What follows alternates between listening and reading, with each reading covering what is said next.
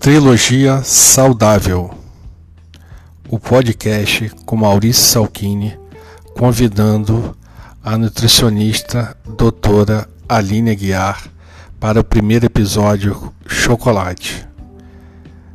A doutora Juliana de Paula para os episódios Café e Mate. Trilogia Saudável, Chocolate, Café e Mate. Seja bem-vindo.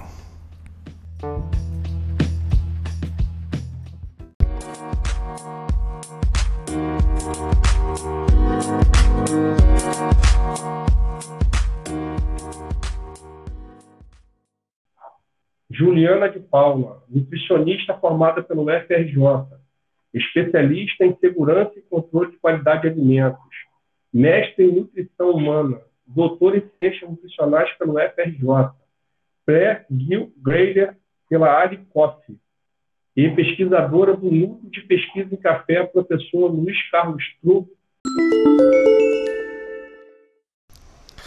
Juliana de Paula, doutora Juliana, seja muito bem-vinda ao podcast Trilogia Saudável, episódio Café.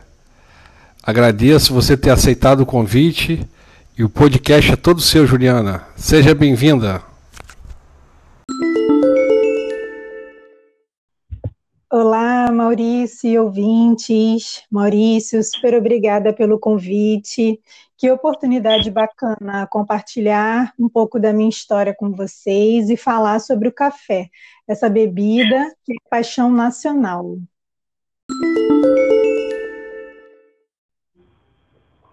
Todo brasileiro ama cafezinho, né, Juliana? Eu sou, eu estou aqui, é, antes de começar o podcast, eu fiz dois cafezinhos expressos aqui do meu lado, para eu degustar o café enquanto eu escuto as histórias e as, as pesquisas e as experiências do café. Que Juliana, delícia, ótima escolha. Tradicionalmente, Juliana, eu convido a pessoa a contar um pouquinho da trajetória. Você topa contar um pouquinho da sua trajetória para gente? Com certeza, com prazer, Maurício. Na época do colégio, biologia e química, elas eram as minhas disciplinas favoritas. Então, eu sempre pensei em escolher uma carreira que tivesse um pouco né, de relação com elas. Acabei escolhendo nutrição. E na época do vestibular, lá em 2006, eu fui aprovada em três faculdades públicas. Escolhi a UFRJ e essa foi uma das melhores escolhas que eu fiz na vida. Eu sou muito apaixonada por aquele lugar que eu considero até hoje como a minha segunda casa. Então, eu iniciei a graduação e depois de um tempo lá no UFRJ, eu comecei a fazer iniciação científica. E foi quando eu conheci a minha eterna orientadora, minha mãe científica, a professora Adriana Fará. Eu me apaixonei ainda mais pelo café. Juliana, posso fazer o um parênteses enquanto você vai contando a sua trajetória? Com certeza. Então, um registro que eu queria fazer é a beleza da sua expressão, Juliana, que é a demonstração de gratidão e de demonstração de estar tá junto, né, com relação à mãe científica. Essa expressão eu não conhecia, você me uhum. trouxe ela e eu a ela, porque eu também tenho uma mãe científica, Margarete Martins, e aí eu aproveito essa oportunidade para mandar um abraço para Margarete Martins, aqui da UF. É, do, ela coordena a parte de pedagogia social e eu faço, grupo, faço parte do grupo de pesquisa. Mas uma curiosidade que eu fiquei, Juliana, além da mãe científica, foi a sua relação assim, é, com, com um café na questão da infância. Você era uma consumidora de café, Juliana? Já era. Na verdade, eu acho que eu já sou apaixonada pelo café desde criancinha, Maurício. De manhã, antes de ir para o colégio, minha mãe sempre preparava café com leite para mim. E ela dizia né, que quem tomava com, café com leite ficava muito inteligente. Acho que deu certo. Muito obrigada, mãe.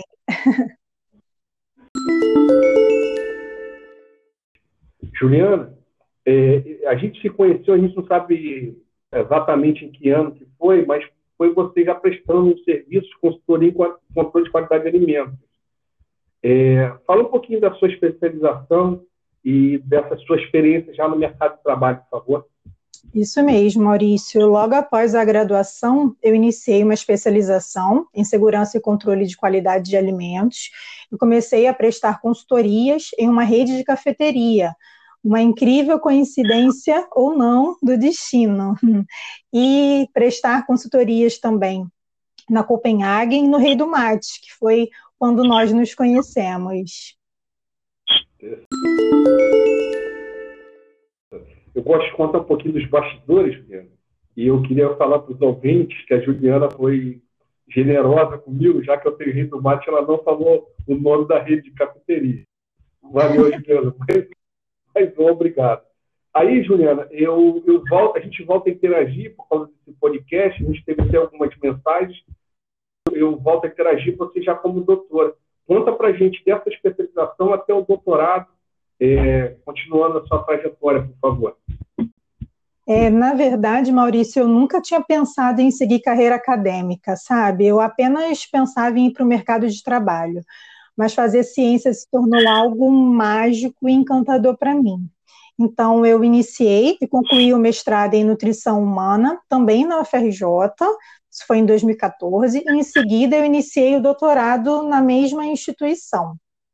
E na época do doutorado, eu tive a incrível oportunidade de obter um certificado de pré-Q-Grader pela Alicoff, que é um curso preparatório para a obtenção de um certificado de Q-Grader. Interessante. Detalhe um pouquinho mais desse curso para mim, Juliana, por favor. É, basicamente, um Q-Grader seria, né, traduzindo, um avaliador que que de qualidade. É um profissional que recebe uma certificação mundial dada a profissionais que degustam e classificam cafés, ou seja, se tornam é, provadores treinados mesmo de café, para classificar e degustar o café. Interessante. Eu vejo muita notícia dessa assim, envolvendo vinho e cerveja. Café, é, você trouxe pela primeira vez. É, é, no, no, estudo que eu fiz e nos bate-papos que eu tive com você, Juliano, eu, eu relaciono muito o café com vinho, cuidado no plantio, as classificações. No final da, do podcast, pode ser que os ouvintes também façam essa correlação, assim, do quanto essa bebida é, é rica e complexa ao mesmo. Exatamente, Maurício, é uma você... ciência super vasta.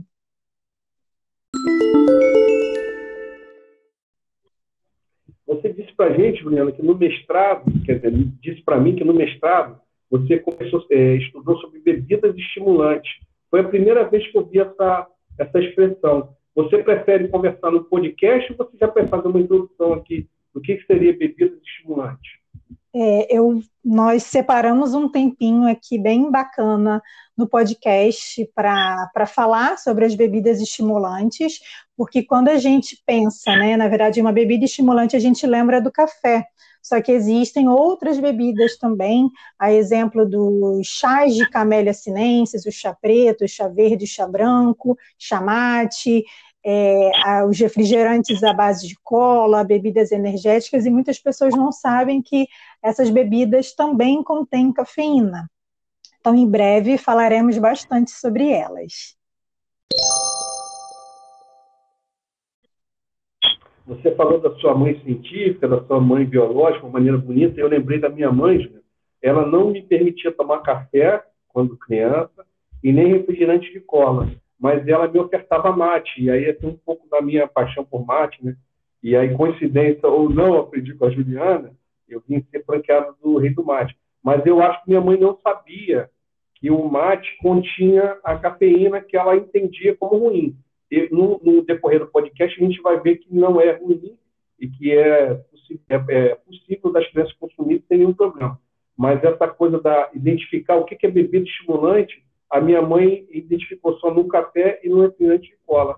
Não identificou no mate. Muito interessante. Juliana, é, para finalizar essa questão assim acadêmica, é, hoje, conta para gente, você faz parte de um grupo de pesquisa, não é isso? Isso mesmo. Nesse ano, né, neste ano de 2020, eu finalizei o meu curso de doutorado em Ciências Nutricionais na UFRJ e atualmente eu sou pesquisadora do Núcleo de Pesquisa em Café, professor Luiz Carlos Trugo, também da UFRJ, núcleo que é liderado e coordenado pela professora Adriana. E nós realizamos diversas pesquisas, desenvolvemos novos produtos à base de café, realizamos análise sensorial, publicamos diversos capítulos de livros e artigos científicos em revistas de alto impacto.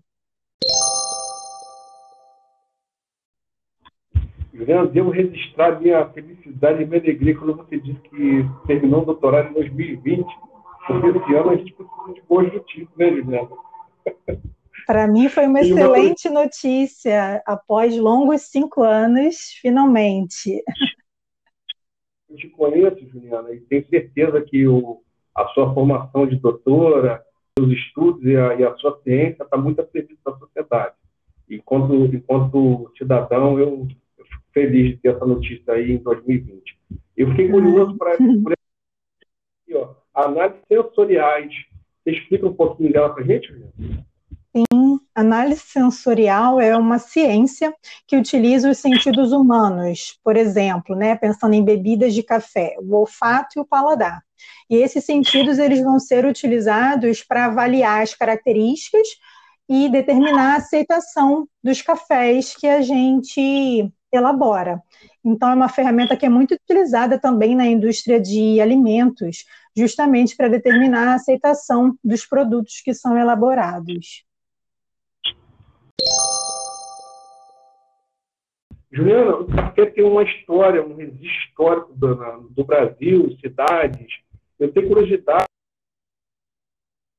também a questão hoje, como é que é a produção do Brasil em comparação com o mundo e como o consumo em termos de quantidade e de qualidade do café pelo brasileiro. O Brasil, Maurício ouvintes, é o Brasil é o principal país produtor e exportador de café e o segundo maior consumidor da bebida.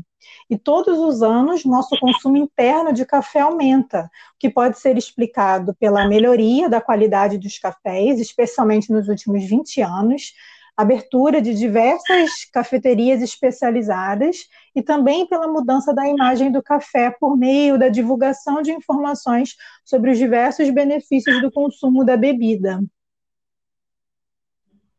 Então, esse podcast faz parte desse movimento de, de, de informação ao consumidor que faz o gráfico de consumo subir. Não é isso? isso mesmo, informação científica de qualidade chegando até os consumidores. Juliana, é, a gente separou também informações importantes com relação às espécies de café. É, no meu estudo aqui, eu achei assim, muito interessante a questão dos dois tipos mais marcos de café. Fala um pouquinho das espécies para a gente do café, Juliana.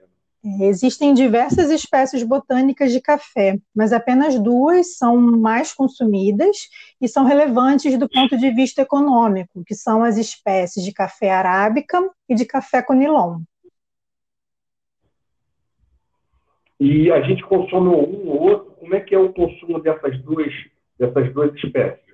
É, basicamente, as duas espécies são é, bastante consumidas e elas apresentam é, algumas diferenças bem importantes. O café arábica é um café que é cultivado em regiões de clima mais ameno, sul de Minas, por exemplo, e origina bebidas mais aromáticas e saborosas e menos encorpadas. Já o café conilon, ele é cultivado em regiões de clima mais quente, como o Espírito Santo, por exemplo, e origina bebidas com sabor e aromas mais neutros, porém mais encorpadas. Do ponto de vista sensorial, Maurício, o café arábica é um café que é mais apreciado. Por outro lado, o café conilon, por ser um café mais encorpado, o que, é, o que também contribui para o rendimento da produção é um café que é muito utilizado na indústria de cafés solúveis e também na indústria de cafés torrados e moídos para elaboração de blends, que são misturas tradicionais com café arábica. Então, os cafés que a gente vê no mercado a preço mais acessíveis, os cafés tradicionais, já já falaremos mais sobre ele também, são cafés é, elaborados com uma mistura equilibrada de cafés do tipo arábica e cafés do tipo conilon. Existe, existe uma associação brasileira que classifica isso, não é, não é isso, Juliana? Isso mesmo. Associação brasileira das indústrias de café.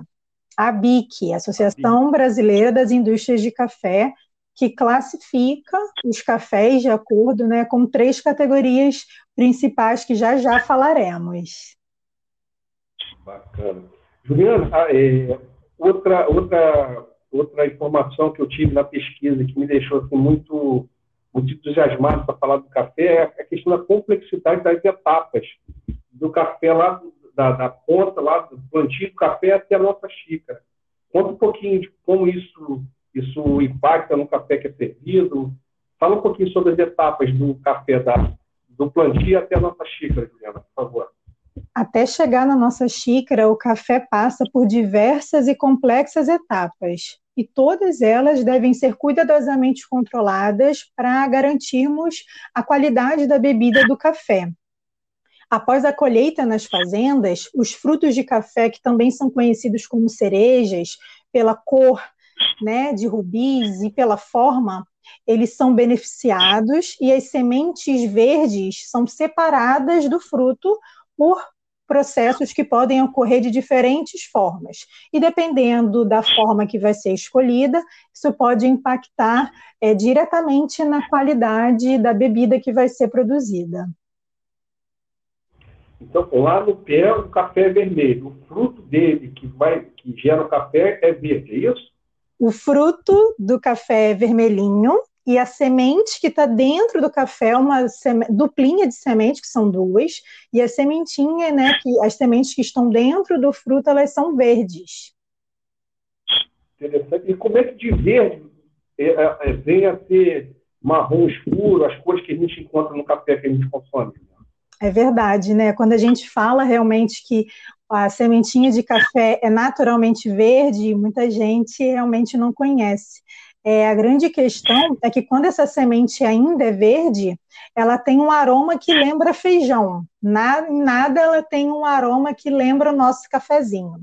Só após o processo de torrefação a altas temperaturas que as sementes de café são torradas e desenvolvem o, o agradável aroma, sabor e cor marrom característica do cafezinho que a gente conhece.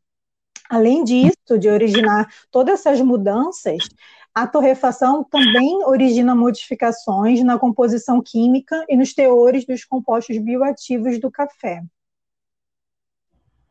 Pronto, saiu outra expressão que me gerou curiosidade. Compostos bioativos do café. Detalhe para a gente, por favor. São compostos presentes no café que exercem diversos efeitos benéficos à nossa saúde. No café, os compostos bioativos mais importantes e também mais estudados são a cafeína e os ácidos clorogênicos. A cafeína ela é uma substância resistente ao calor, portanto, os seus teores não são alterados no processo de torrefação. Já os ácidos fluorogênicos, que são os principais compostos antioxidantes do café, eles são bastante sensíveis às elevadas temperaturas.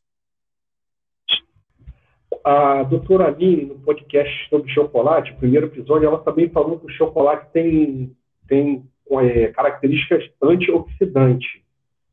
E aí ela, ela, a questão de ser funcional. A gente pode dizer que o café é uma bebida funcional? Com certeza, podemos dizer sim, Maurício. E os compostos antioxidantes, né, que estão presentes em grande parte, né, na maioria dos alimentos de origem vegetal, são compostos que protegem as células sadias do nosso organismo contra a ação dos radicais livres, que são substâncias instáveis e muito reativas que podem causar envelhecimento celular e até mesmo danos ao nosso DNA. O que acontece é que quanto mais torrado o café, como por exemplo os cafés de torra escura, menos compostos antioxidantes ele tem. Então, uma forma de aproveitar ainda mais as propriedades benéficas do consumo do nosso cafezinho do dia a dia é preferir cafés de torra média, que não são excessivamente torrados e ainda preservam boa parte desses compostos antioxidantes tão importantes para a nossa saúde. E sobre a pergunta que você fez sobre o café ser ou não uma bebida funcional, justamente por esses elevados teores dos compostos antioxidantes, que sim, Maurício, o café é considerado uma bebida funcional. Inclusive, um trabalho do nosso grupo de pesquisa, que foi publicado em 2017, mostrou que o café, mate, açaí e feijões são alimentos que mais contribuem para a capacidade antioxidante da alimentação do brasileiro. Café, mate e açaí. Foi como música nos ouvidos. como franqueado. Eu queria, Juliana, te perguntar o seguinte, ó. Quem bebe café vive mais, Juliana? Eu estou torcendo para você dizer que sim, Juliana. Isso mesmo. É, existem diversos estudos científicos que mostram que o consumo moderado diário de café, mais ou menos entre 3 a 4 xícaras de 100 ml de café filtrado, pode sim aumentar a longevidade. Esses estudos mostram que os indivíduos que consumiam café nessa quantidade moderada, eles tinham menos chance de ter morte precoce por várias doenças, incluindo câncer, diabetes e doença cardíaca. Outros estudos também mostram que o consumo moderado de café pode reduzir o risco do desenvolvimento de doenças neurodegenerativas, como a doença de Parkinson e de Alzheimer. E além de todos esses efeitos benéficos que podem ser observados com o consumo moderado de café a longo prazo, existem os efeitos que também são observados a curto prazo. Por exemplo, quem nunca tomou um cafezinho para se sentir mais disposto, ficar alerta, para ter menos sono, ou apenas pelo bem-estar que a bebida proporciona? Isso tudo está relacionado aos efeitos estimulantes da cafeína no nosso cérebro eu posso dar um testemunho, Juliana, que eu só desperto depois do café expresso. E eu, eu passei a incluir esse hábito à questão familiar, assim, sabe? Então, eu, eu além de consumir o café para me, me despertar, eu também é, tenho esse consumo é, conversando. Aquele antigo almoço de família, eu, tô, eu introduzi isso na minha, no meu lar no café da manhã, sabe? Porque o dia começa a acontecer, é, cada um da família trabalha num lugar, então no café da manhã eu consigo encontrar com a família, bater aquele papo. Então o café eu acho que tem esse, esse, essa característica do encontro. É, a gente às vezes fala, vamos tomar um shopping, mas muitas vezes a gente fala, pô, vamos, vamos tomar um cafezinho, e o cafezinho é a gente encontra. Então o café eu acho que tem essa característica também do, do encontro com as pessoas, não é isso? Com certeza, o consumo afetivo, né, de compartilhar momentos, trocar ideias, a colocar o assunto em dia, uma reunião de negócios, né? Então é muito muito comum realmente essa característica bastante afetiva do consumo de café. Você incluiu mais uma expressão no meu vocabulário. A primeira foi mãe científica e agora você incluiu consumo afetivo. Bacana. Juliana, por outro lado, é, tem pessoas que me dizem que se tomar café próximo de dormir, elas têm um, dificuldade com sono, dormem mal. E eu tenho um amigo chamado Leandro Condeixa, ele tem, ele trabalha com conteúdo para varejo, dois no varejo até registrar um abraço aqui para Leandro Condeixa, que ele toma uma, uma caneca de café, eu até dei uma caneca do Rio Mais para ele, antes de dormir, ele diz que não interfere em nada o sono dele. É o tipo do café ou cada ser humano reage de uma maneira? É isso mesmo, Maurício. Cada pessoa vai ter um determinado grau de sensibilidade à cafeína. E isso pode ser explicado por alguns fatores. Eu, por exemplo, sou como seu amigo Leandro. E um, um dos fatores tem relação com o mecanismo adaptativo. Ou seja, quando a pessoa ela tem o hábito diário de consumir o café, ela pode ficar menos sensível aos efeitos da cafeína. Ou seja, os desconfortos, determinados sintomas que ela percebia no início, com o hábito diário de consumir café, ela deixa de observar.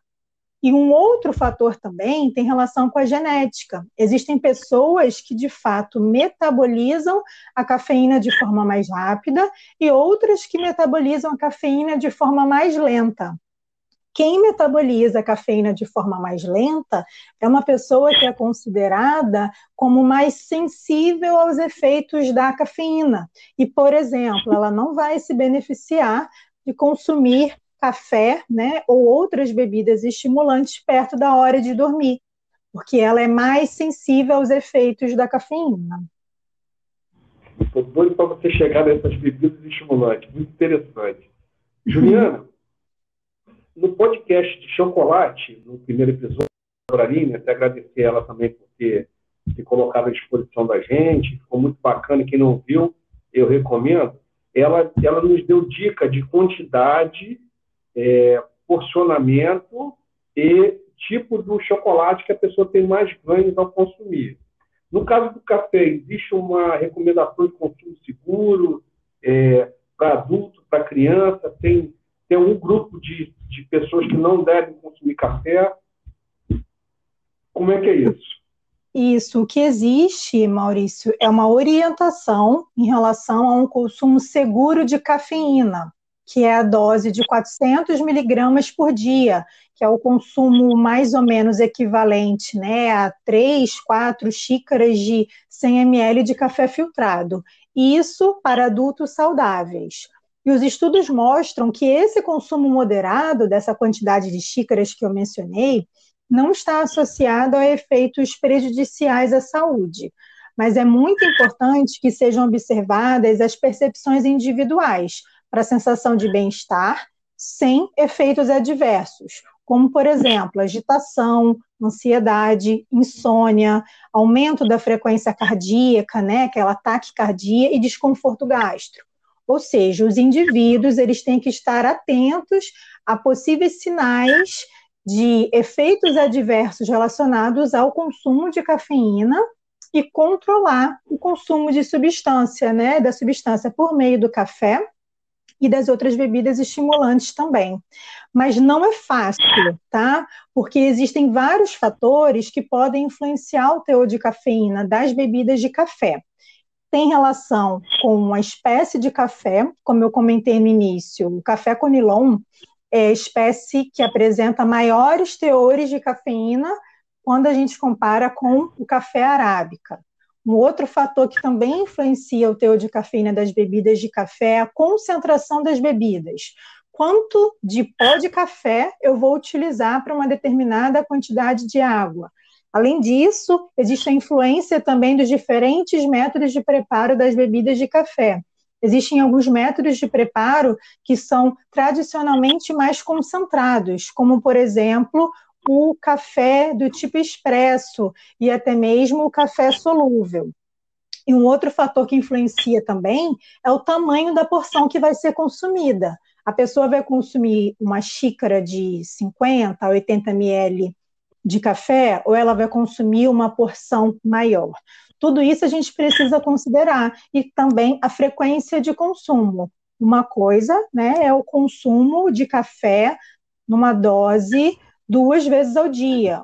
Outra coisa é o consumo é, frequente em determinados, em vários momentos do dia. Então, todos esses fatores a gente precisa considerar quando a gente pensar em exposição aos teores de cafeína das bebidas. Uma coisa em comum no podcast de chocolate é que cada ser humano é, é se autoconhecer no consumo dos alimentos. Né? Se, se a gente se autoconhecer, a gente se beneficia do se beneficia da cafeína e não tem os efeitos adversos. Né? Então, é, tem um ditado popular que diz assim, que entra entre o remédio e o veneno que muda a dose. Né? É, e aí, tanto a, a Aline ensinou a gente as quantidades, o tipo do chocolate consumir, quanto você está aqui explicando os processos é, do café. Então, estou me sentindo bem de levar essa informação para os nossos ouvintes. Ah, que bom, Maurício. tem, tem a questão também assim da, de outras bebidas junto com o café, por exemplo?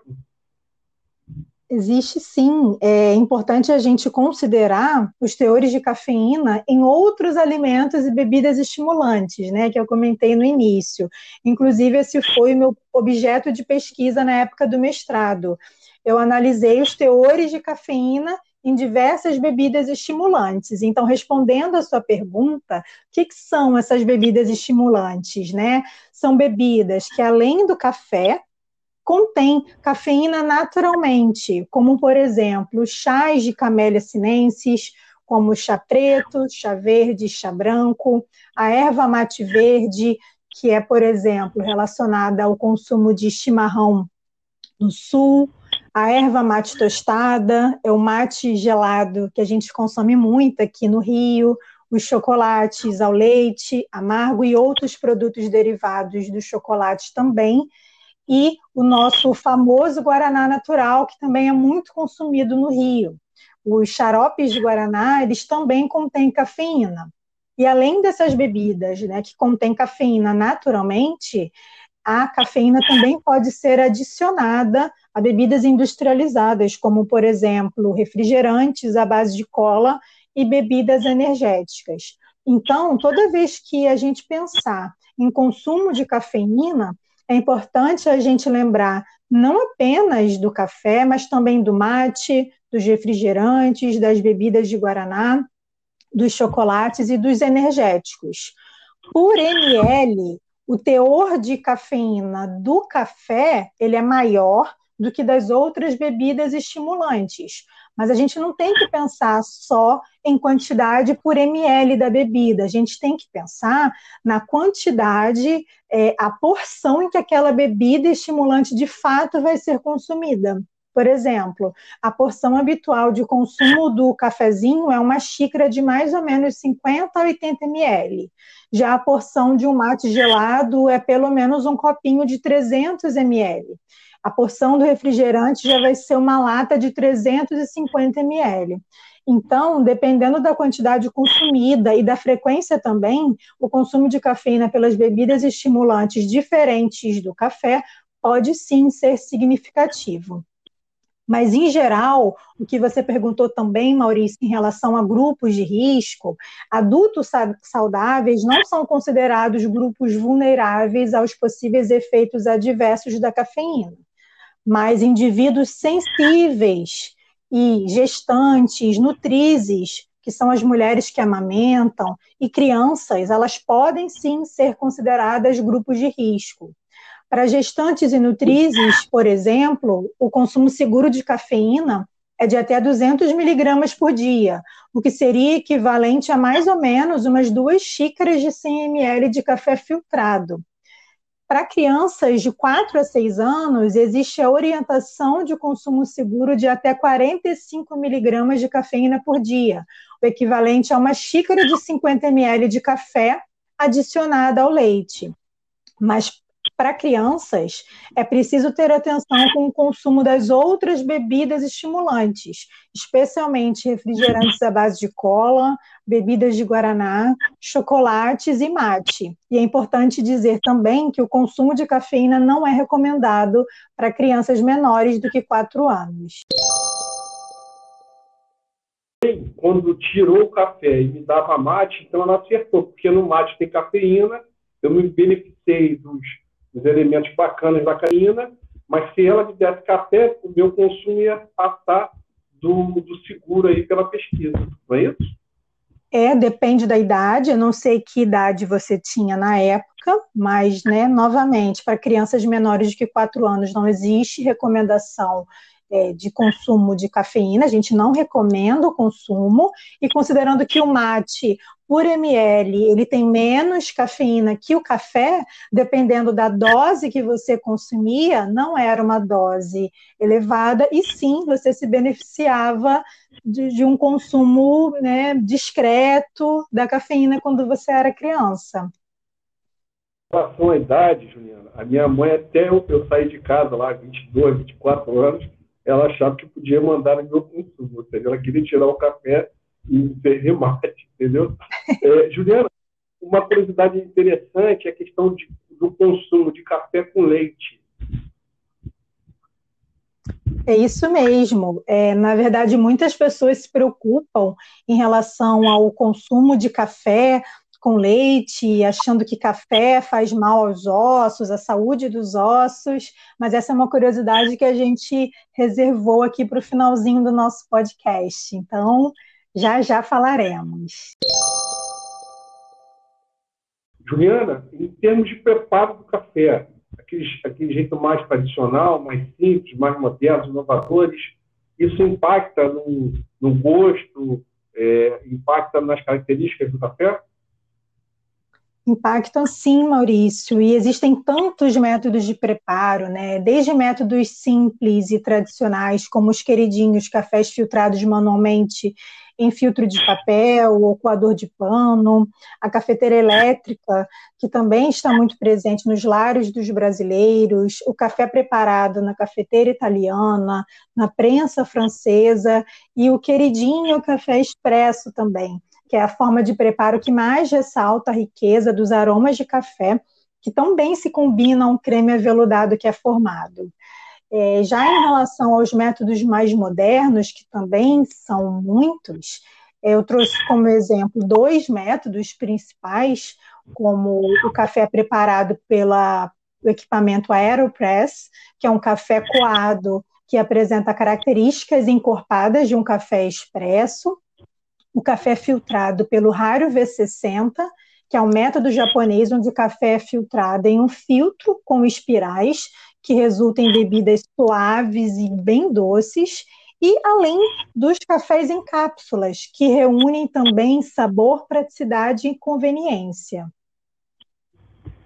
É, eu recebi uma informação, Juliana, que essas cápsulas do café já são um problema na, em termos ambientais. É, e, e, você me disse na, na minha pesquisa aqui que você está trabalhando em questões de sustentabilidade, subprodutos do café. Você fala só um pouquinho disso, Juliano. Se você topar, eu queria te convidar para uma live aí no Instagram para a gente falar um pouco mais dessa questão sustentável do, do café. Sim, Maurício, na época do doutorado, eu trabalhei com subprodutos inovadores e sustentáveis da indústria do café, que são as folhas do cafeiro e as cascas dos frutos de café. E aí, quando a gente pensa, sim, em sustentabilidade, a gente precisa considerar também a quantidade né, de resíduos que, que acabam sendo formadas após o consumo dos alimentos. Infelizmente, a gente tem essa, essa questão delicada em relação às cápsulas, que muitas, muitas pessoas não descartam da forma adequada, e isso pode impactar negativamente no nosso ecossistema. Então, é um ponto super interessante, realmente, para a gente é, é, fazer uma live levando mais conteúdo sobre essa questão de sustentabilidade, que é um tema super em alta e, e super relevante, sim, da gente abordar. Juliana, a a doutora Aline falou da, dos rótulos do, do, do, chocolate, explicou até a questão do primeiro item, sei o que mais, o ingrediente que tem mais quantidade no, no produto. No café, o rótulo me ajuda a escolher café melhor? Sim, ajuda. A ABIC, que a gente comentou no início, que é a Associação Brasileira das Indústrias de Café, ela classifica os cafés em três categorias principais são os cafés tradicionais e extra fortes, né, dentro de uma mesma categoria, cafés superiores e cafés do tipo gourmet. Cafés tradicionais e extra fortes são cafés de qualidade aceitável, a um preço acessível, que apresentam até cerca de 20% de sementes de cafés com defeitos. Essas sementes de cafés com defeitos são sementes que não foram adequadamente beneficiadas ou armazenadas, ou seja, que não receberam o cuidado merecido durante as etapas de beneficiamento e processamento do café. E a presença dessas sementes com defeitos prejudica muito a qualidade da bebida que é produzida. É, normalmente, cafés tradicionais extra fortes são blends de cafés arábica e conilon de torra escura. Já os cafés superiores são aqueles que apresentam qualidade superior aos cafés tradicionais, extra fortes, apresentam maior valor agregado e apenas né, até 10% de sementes defeituosas. São constituídos ou 100% de café arábica ou também de blends de cafés arábica e café conilon. Já os cafés gourmets, eles são cafés excelentes e de alta qualidade, que apresentam sabor e aroma mais suaves, porque são grãos é, que foram é, cuidadosamente selecionados e as sementes, né, os grãos também tiveram uma torra controlada. São 100% constituídos de café arábica. Então, além de observarmos essa classificação entre cafés tradicionais e extra fortes, superiores e gourmets, podemos observar também nos rótulos é, em relação ao grau de torra. E lembrando, como eu comentei no início, né, preferindo sempre que possível cafés de torra média. Ok. Então, rótulo tradicional superior gourmet e a, a escolha da torra sempre média. E eu, eu entendo que o café, o é mais qualificado, sempre que possível, é café gourmet para torre média, é isso? Isso mesmo, exatamente. Juliana, eu lembro que antigamente usava mais aquela garrafa térmica e quando requentava o café, aquilo me, me, me tirava o gosto. E aí a, a minha avó dizia que eu era fresco. Requentar o café a qualidade do café e outra questão é da temperatura do consumo do café. Eu gosto de um café bem quente. Isso, isso é razoável? Devo, devo continuar o carro? É importante a gente tomar cuidado com a temperatura de consumo. Mas antes, Maurício, eu queria dar algumas dicas também sobre como preparar um cafezinho de melhor qualidade. Então, o primeiro ponto em relação à água, né? A água que a gente vai utilizar para preparar o nosso café deve ser sempre uma água filtrada ou mineral. E a temperatura ideal é em torno de 90 graus para o preparo da bebida. Não é interessante ferver a água para preparar o café. É importante observar também a data de fabricação do café e, obviamente, utilizar o produto sempre dentro do prazo de validade. É importante armazenar também o café moído em um recipiente escuro, com boa vedação, ao abrigo do calor e da luz, e sempre que possível tentar manter o café também dentro da sua própria embalagem preparar somente a quantidade da bebida que vai ser consumida imediatamente ou no máximo durante a hora seguinte. Não é recomendado ficar requentando o café que já foi preparado, porque isso prejudica muito a qualidade sensorial da bebida.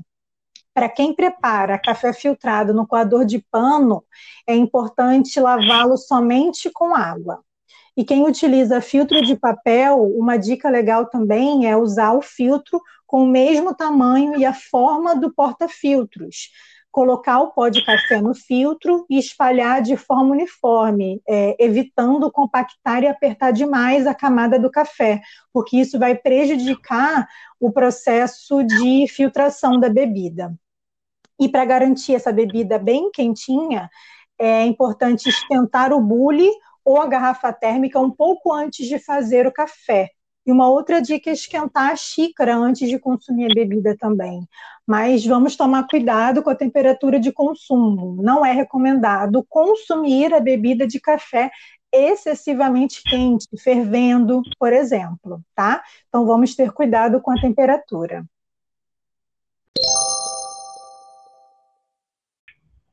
Juliana, momento curiosidade do podcast. A pergunta de um milhão de dólares o café, a gente pode ou não pode adotar o café, Juliana? Agora é um momento, né, com uma pergunta polêmica. Maurício, nem sempre é agradável tomar qualquer café sem açúcar. O café gourmet de qualidade, ele possui sabores complexos e uma doçura natural bem pouco amargor. Já os cafés tradicionais, em geral, eles são muito amargos e cheios de defeitos, como eu comentei antes. E essa é a razão pela qual eles costumam ser muito torrados. Então, quem nunca provou o café gourmet, eu sugiro experimentar antes de adoçar. Esse é o segredo. E você pode experimentar. A pessoa achar que ainda precisa adoçar, adoce, não tem problema. Mas, sem dúvida, não vai usar a mesma quantidade de açúcar que costuma utilizar para adoçar o café tradicional. É, o nosso paladar ele demora a se adaptar com a menor quantidade de açúcar que a gente utiliza, mas tudo é uma questão de hábito. Então, uma outra sugestão minha é que, para quem consome café tradicional e deseja utilizar menos açúcar, tenta coar o café com algumas especiarias, como canela, cravo, cardamomo, noz moscada. Isso vai deixar o café mais aromático, menos amargo e mais saboroso. Curiosidade parte 2, Juliana. Café após o almoço. O que acontece Pode? é que a cafeína do café e das outras bebidas estimulantes também, ela pode reduzir a absorção do ferro dos nossos, né, dos alimentos, especialmente um tipo de ferro que está presente nos alimentos de origem vegetal. Mas além da cafeína, existem outras substâncias dessas bebidas estimulantes que estão relacionadas a esse efeito. Mas, de forma geral, os estudos mostram que o consumo de café não está associado a deficiência de ferro em pessoas saudáveis que não têm um risco de deficiência, pois facilmente essas pessoas vão obter quantidade de ferro suficiente dos alimentos que elas consomem. Além disso, outros fatores, como por exemplo, um consumo adequado de vitamina C, com o consumo de frutas cítricas, como laranja, tangerina, por exemplo, após as refeições, e o consumo de ferro presente nos alimentos de origem animal, vão ajudar a superar esse efeito negativo do consumo de cafeína após as refeições. Por outro lado, para alguns indivíduos que são considerados como um grupo de risco para deficiência de ferro, como, por exemplo, mulheres em idade reprodutiva, gestantes, vegetarianos, o consumo de café após as refeições pode não ser a melhor ideia. Mas não é necessário que essas pessoas eliminem completamente o consumo de café e de outras bebidas estimulantes. Ao invés disso, é mais interessante seguir algumas recomendações úteis, como, por exemplo, esperar pelo menos uma hora após as refeições para consumir as bebidas estimulantes, dando preferência ao consumo entre as refeições, aumentar a ingestão de vitamina C no momento das refeições e consumir alimentos que sejam enriquecidos com ferro, por exemplo. Ok. Eu tenho uma experiência, Juliana, quando eu almoço e eu quero evitar o doce, eu, o cafezinho me tira o paladar do gosto, sabe?